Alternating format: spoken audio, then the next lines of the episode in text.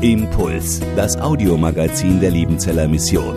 Predigten, Veranstaltungen und Specials weltweit am Leben dran. Impuls zum Nach- und Weiterdenken.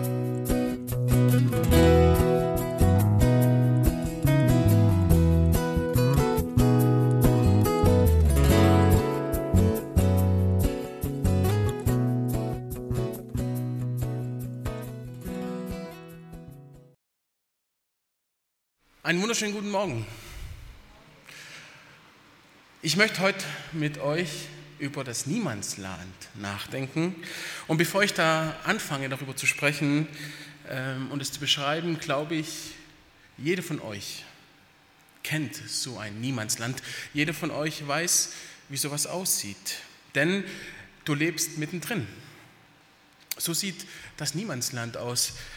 Da ist zum Beispiel ein junger Mann, der hat gerade sein Maschinenbaustudium hinter sich und hat seine Abschlussfeier gerade hinter sich, frisches Zeugnis in der Hand.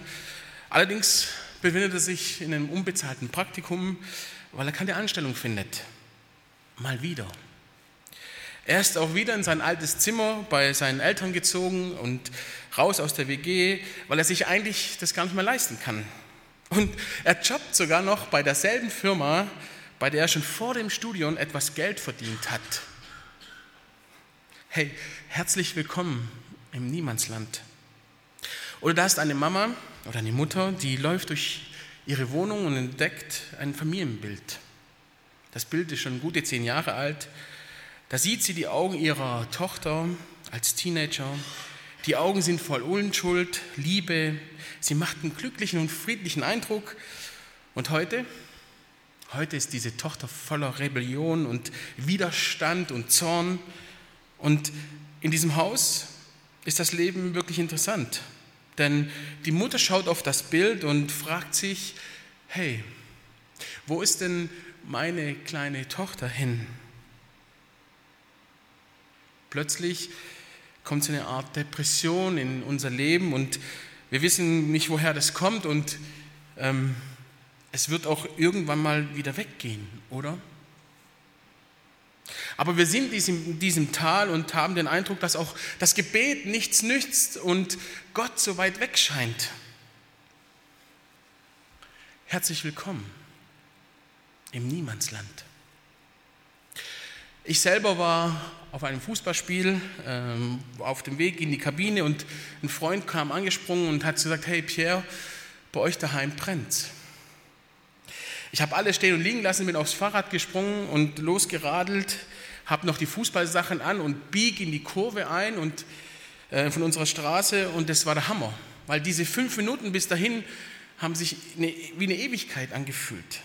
Und unsere kleine Straße voll Blaulicht und Feuerwehrgeräten und Feuerwehrautos, der Rauch stieg auf und unsere doch so kleine Straße war an diesem Abend Treffpunkt des ganzen Dorfes.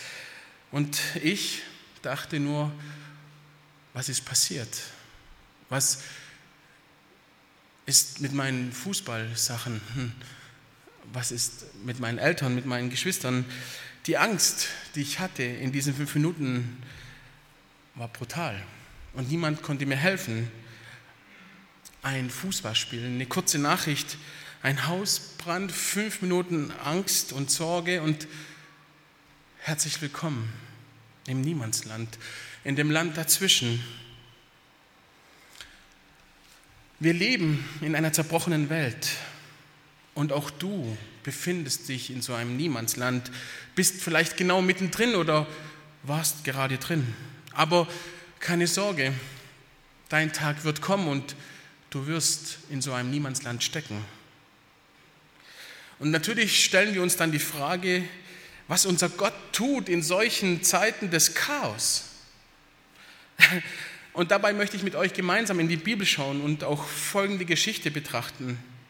Man könnte sogar sagen, wenn du dich im Niemandsland befindest, dann findest du dich auf einer Landkarte wieder. Ich habe euch mal ein Bild mitgebracht. Genau da befindest du dich. Äh, ihr seht da auf der linken Seite Ägypten, auf der rechten Seite Israel und genau da mittendrin, da steckst du. Da ist etwa die Stelle, an der die Israeliten in der Wüste gewesen sind. Und Gott hat Mose zum Pharao geschickt, damit er sein Volk ziehen lässt. Und Gott hat gesagt, ich habe das Leid meines Volkes gesehen.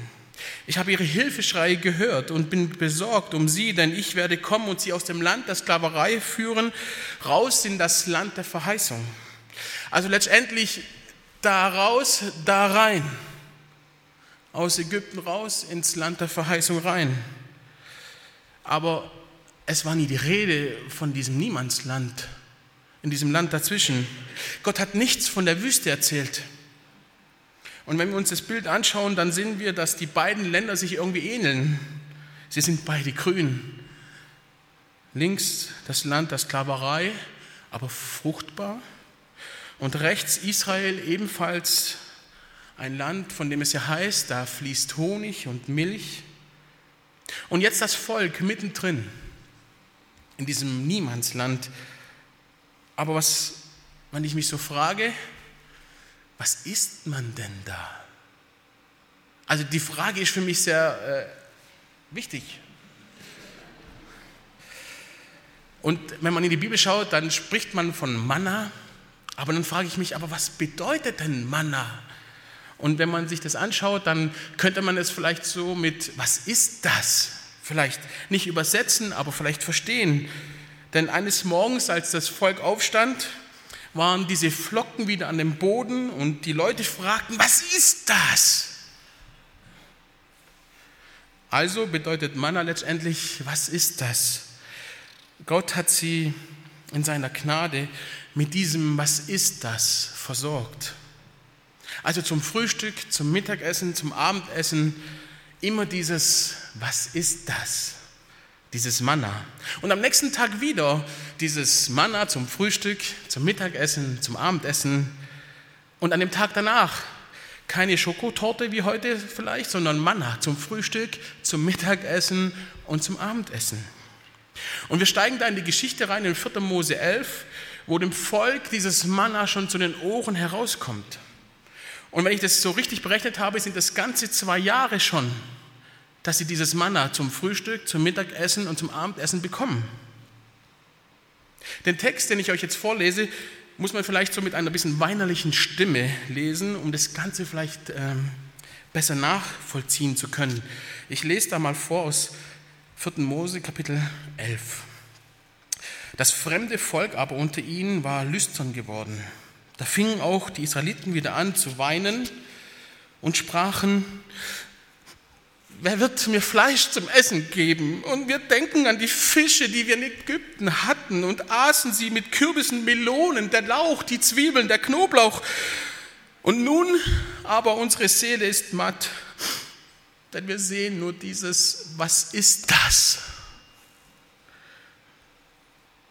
Es war aber das Manna. Wie Koriandersamen sahen sie aus, wie Bedochalharz und das Volk lief hin und her und sammelte es ein. Was ist das? Also dieses Denken, dass es in der Wüste nichts wächst, steckt doch eigentlich in jedem von uns, oder? Ich glaube, das stimmt nicht so ganz. Denn das Niemandsland ist fruchtbarer Boden. Das Niemandsland ist fruchtbarer Boden für die Klage. Ich weiß nicht, ob ihr schon mal einen Selbstversuch oder Experiment gemacht habt oder dass ihr schon mal Zeiten des Mangels erlebt habt. Ich, das ist schon ein paar Jahre her, hatte mal wieder Lust, was zu tun für mich und meinen Körper und dachte, ein äh, bisschen abspecken wäre gut. Und ähm, das ist schon tatsächlich ein paar Jahre her. Ähm, und habe dann meine Mama gebeten, die berühmte Kohlsuppendiät mit mir durchzuführen. Ja, also das ist gut 20 Jahre her. Aber kennt ihr diese Kohlsuppendiät? Also Kohlsuppe ist ja an sich nichts Schlechtes, aber wenn das ganze Haus nach Kohlsuppe riecht, schon herausfordernd für den einen oder anderen. Aber das Spannende ist ja, man muss ja die Kohlsuppe zum Frühstück, zum Mittagessen und zum Abendessen essen. Frühstück, Mittagessen, Abendessen, Kohlsuppe. Ich hoch motiviert, gar kein Problem. Meine Mama macht einen riesen Topf, gefüllte 300 Liter.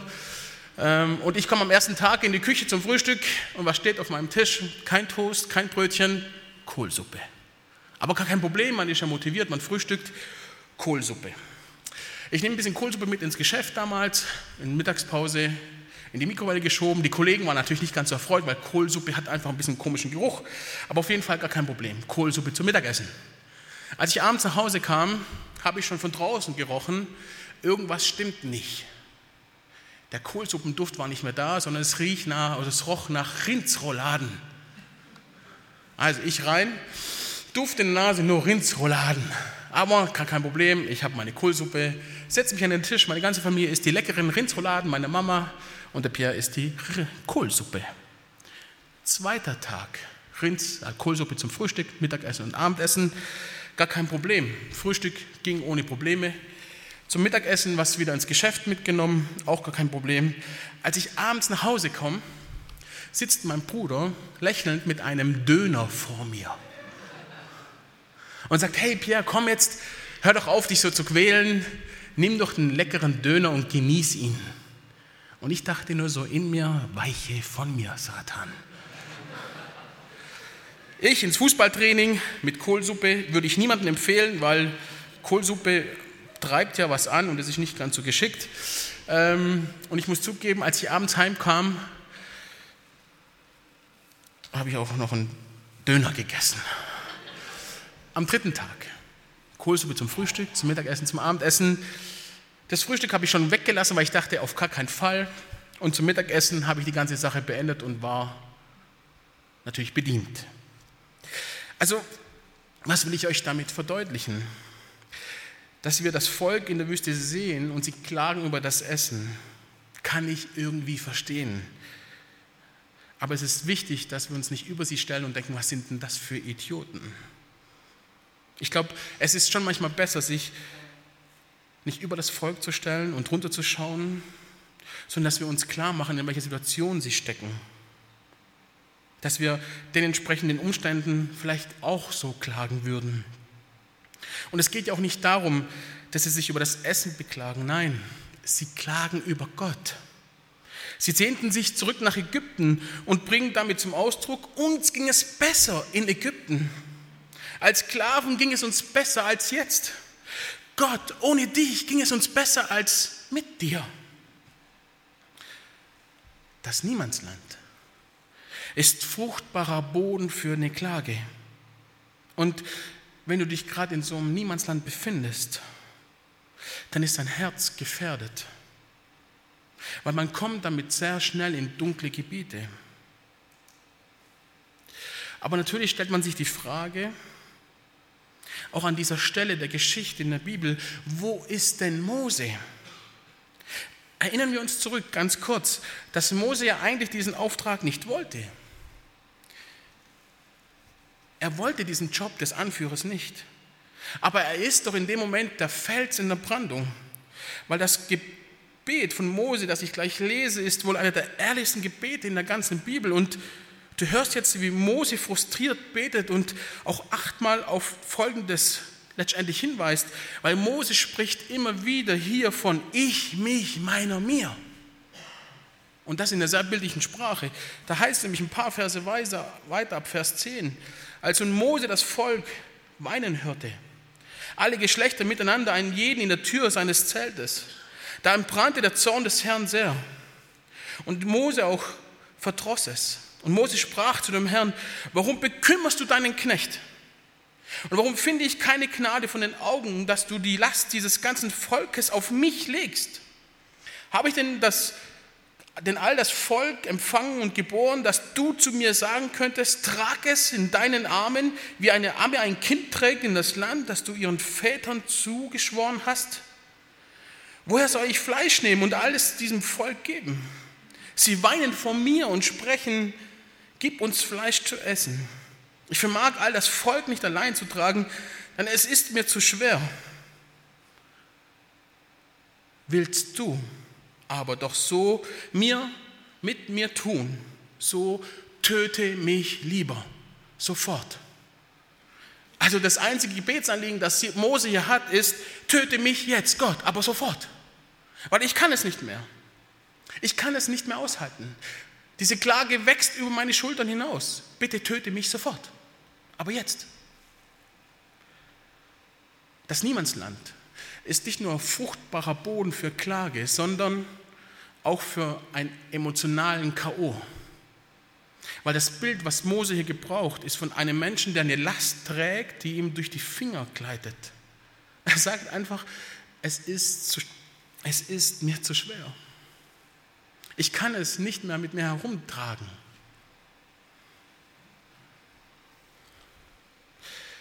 Welche Stimme hörst du? Abgesehen vielleicht von der Stimme Moses. Es ist zu schwer, ich kann es nicht mehr tragen. Ich höre da vielleicht von einer Stimme einer jungen Frau, die von einem Arzt zum nächsten rennt und keiner weiß, was sie hat. Noch mehr Tests und noch mehr Untersuchungen. Und die junge Frau zerbricht irgendwann und sagt, ich kann es nicht mehr halten. Oder ich höre die Stimme von Eltern, die nachts in ihrem Bett liegen und sich fragen, wo steckt denn ihr Junge wieder? Und sie kommen an den Punkt, an dem sie sagen, wir halten das nicht mehr aus. Es ist uns zu schwer. Oder ich höre die Stimme eines Mannes, der gegen das Alleinsein kämpft. Er kommt an den Punkt und, und sagt, ich kann. Ich kann es nicht mehr tragen. Er liegt nachts im Bett und es kommt ihm vor, als hätte jemand so einen Schlauch an ihm angeschlossen und seine ganze Lebensenergie fließt raus. Jeder von uns kommt früher oder später an so einen Punkt. Jeder von euch kann sich damit identifizieren. Wir kommen irgendwann an einen Punkt, an dem wir vielleicht zerbrechen, weil vielleicht unsere Aufgabe, unsere Verantwortung, unser Leben uns überfordert.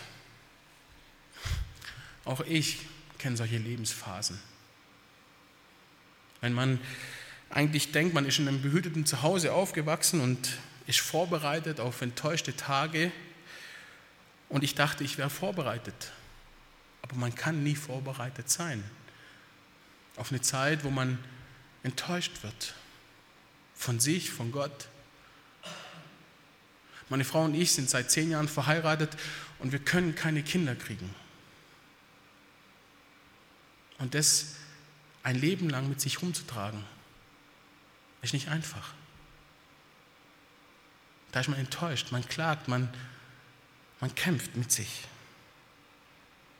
Aber ich glaube, dass tatsächlich so ein Niemandsland ein fruchtbarer Boden für so einen emotionalen K.O. auch ist. Weil Mose ist an diesem Punkt dabei, daran zu zerbrechen. Er ist nicht nur müde, er ist schon lange an die Grenze gestoßen. Er ist fix und alle. Er zerbricht und sagt, Gott, ich, ich kann es. Ich kann es einfach nicht mehr tragen. Aber wie begegnet Gott genau diesem Typen in dem Moment? Und genau das ist es, was ich wissen will. Also nicht nur zu wissen, wie die Geschichte weitergeht, sondern um herauszufinden, wie unser Gott der Gnade auch uns im Niemandsland begegnen will, wo wir zerbrochen und vielleicht auch entmutigt sind, völlig ausgelaugt, ohne Perspektive, ohne Zukunft. Wie reagiert Gott auf Mose? Ein paar Verse weiter, ab Vers 16, da heißt es, und der Herr sprach zu Mose, sammle mir 70 Männer unter den Ältesten Israels, von denen du weißt, dass sie Älteste im Volk und seinem Amtsleute sind, und bringe sie vor die Stiftshütte und stell sie dort vor dich so will ich herniederkommen und dort mit dir reden und von deinem Geist, der auf dir ist, nehmen, auf sie legen, damit sie mit dir das Last des Volkes tragen und du nicht alleine es tragen musst. Was hier passiert, Gott versorgt seinen zerbrochenen Diener. Wir sehen hier, dass das Niemandsland nicht nur fruchtbaren Boden für die Klage oder so einen emotionalen K.O. ist, sondern dass auch Gott uns versorgt. Gott hat für Mose und das Volk vorgesorgt. Und dieses Zelt Gottes war keine Kathedrale oder so ein MSZ. Es war der Ort der Anbetung, den man abbauen und mitnehmen konnte. Und dieser Ort war nicht ein Treffpunkt für die Leute unter sich, sondern es war der Ort, an dem sich Gott den Menschen letztendlich zur Begegnung hingab. Es stand für die Gegenwart Gottes unter sein Volk. Und Mose sollte jetzt mit 70 Männern an das Zelt kommen. Also keine Ahnung auch, wie das funktioniert, aber Gott sagt, dass er einen Teil von diesem Geist nimmt, um es auf die anderen zu legen. Also Mose wurde für diesen Auftrag vom Heiligen Geist mit besonderen Gaben und Stärken und Kraft beschenkt, um das Volk aus Ägypten ins verheißene, Land zu führen. Und jetzt sagt Gott, ich werde von diesem Geist etwas nehmen, um es auf die anderen 70 zu legen. Also das heißt, letztendlich von jetzt auf nachher hatten wir 70 kleine Moses. Also es kann sein, dass er das auch immer noch tut. Aber genau diese Frage stellen wir uns doch immer wieder in diesem Niemandsland. Ist Gott gut und voll Gnade? Stimmt das wirklich, dass Gott uns gern versorgt und sich um uns kümmert? Ich weiß es nicht, wie Gott für dich Versorgung schafft, während du vielleicht in so einem Niemandsland unterwegs bist. Wenn du vielleicht gerade keine Arbeit hast und dann dich Gott versorgen wird. Er schenkt dir vielleicht Kraft, dass du vielleicht noch mal viermal eine Bewerbung schreiben kannst und drei Anrufe tust. Und manchmal schenkt uns auch Gott Zufriedenheit, dass wir vielleicht auf gewisse Dinge verzichten können, auf die wir aber früher nicht verzichten konnten und wollten. Weil Gott möchte dich versorgen, indem er dich aus diesem Loch dieser, dieses Tals der Depression herausholt.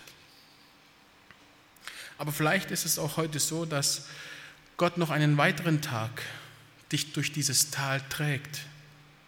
Und dann kommt vielleicht eine E-Mail oder eine Nachricht von einem guten Freund, der dir dabei hilft, durch dieses Tal zu kommen. Oder du bekommst einen guten Rat von einem Seelsorger, damit du weitergehen kannst. Oder jemand spricht dir einen Vers zu, den Segen Gottes. Gott will dich versorgen. Bist du bereit? Und ich weiß nicht, wie es dir mit dieser Geschichte geht. Ich habe mich auch gefragt, warum? Warum unbedingt in dieser Wüste? Dort wächst doch nichts. Warum muss das Volk schon über zwei Jahre durch diese Wüste? Das ist doch eigentlich ein schrecklicher und ein hässlicher Ort. Was bezweckt Gott damit? Ich glaube, das Wüstenland, dass das Niemandsland dafür da ist, damit wir verändert werden und auch geistlich wachsen. Das Volk brauchte die Wüste. In Ägypten waren sie keine Menschen, die von Gott von ganzem Herzen nachfolgten. Es waren ehemalige Sklaven, die über Jahrzehnte von einem Götzendienst geprägt wurden und sie sind auf dem Weg letztendlich ins verheißene Land. Gott, das, was auch Gott repräsentieren sollte. Aber sie waren nicht bereit dafür. Und das Niemandsland war dafür da, damit sie Menschen werden, die von Gott, ja, die Gott von ganzem Herzen folgen und auch seine Verheißung leben. Und genau deswegen sind sie in der Wüste. Und Gott will ihnen immer wieder diese Frage stellen. Vertraut ihr mir? Vertraut ihr mir? Wenn ihr kein Wasser mehr habt, wenn ihr nichts mehr zum Essen habt, außer dieses, was ist das? Oder wenn der Pharao euch mit seinen Streitwagen verfolgt und töten will, und dann kommt ihr in das verheißene Land und dann gibt es eine schlechte Ernte und dann werdet ihr zum Schrein von Palbilgern und was macht ihr dann? Wisst ihr, ich wünsche mir, dass ihr mir vertraut von ganzem Herzen und zwar jetzt und hier. Und genau dafür ist die Wüste da.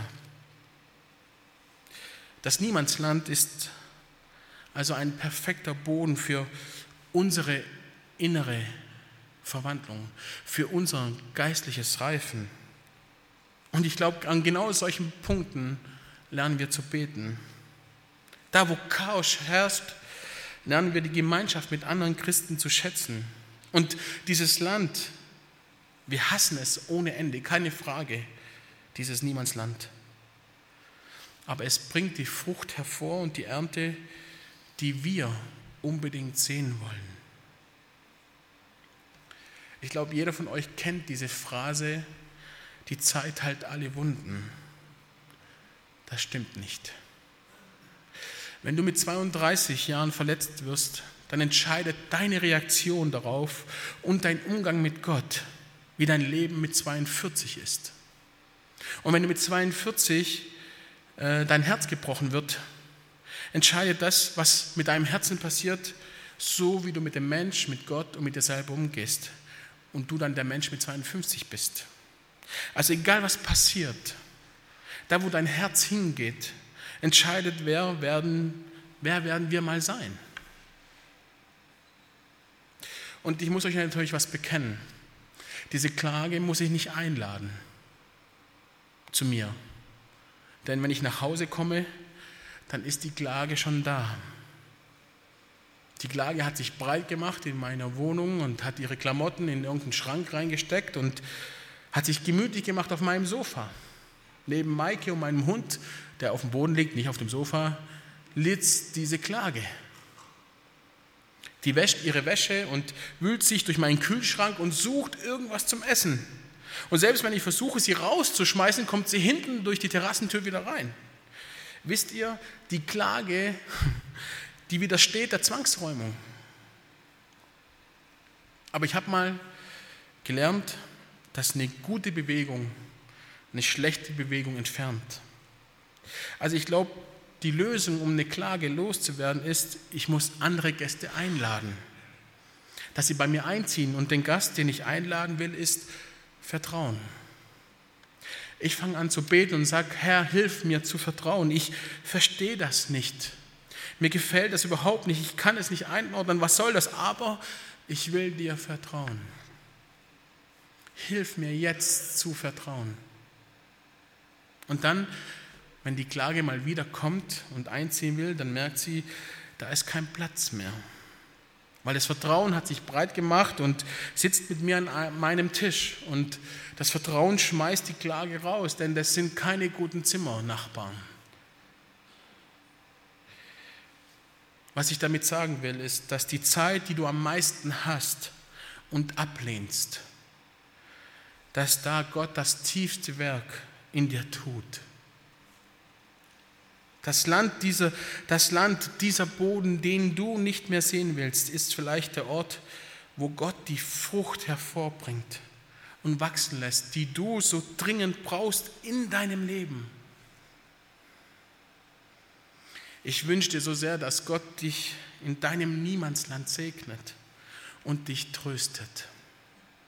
In deiner Trauer, aber auch in deiner Freude und dass sie zunimmt.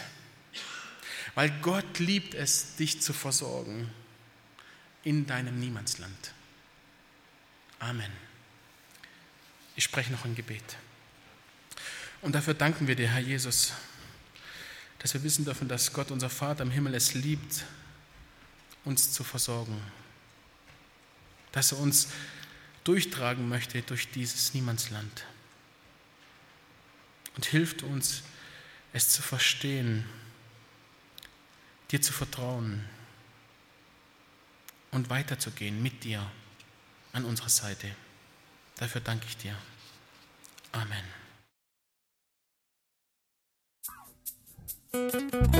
Impuls ist eine Produktion der Liebenzeller Mission. Haben Sie Fragen? Würden Sie gerne mehr wissen? Ausführliche Informationen und Kontaktadressen finden Sie im Internet unter www.liebenzell.org.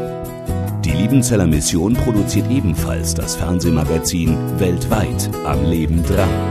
Informationen zur Sendung und zum Empfang gibt es unter www.weltweit-magazin.de.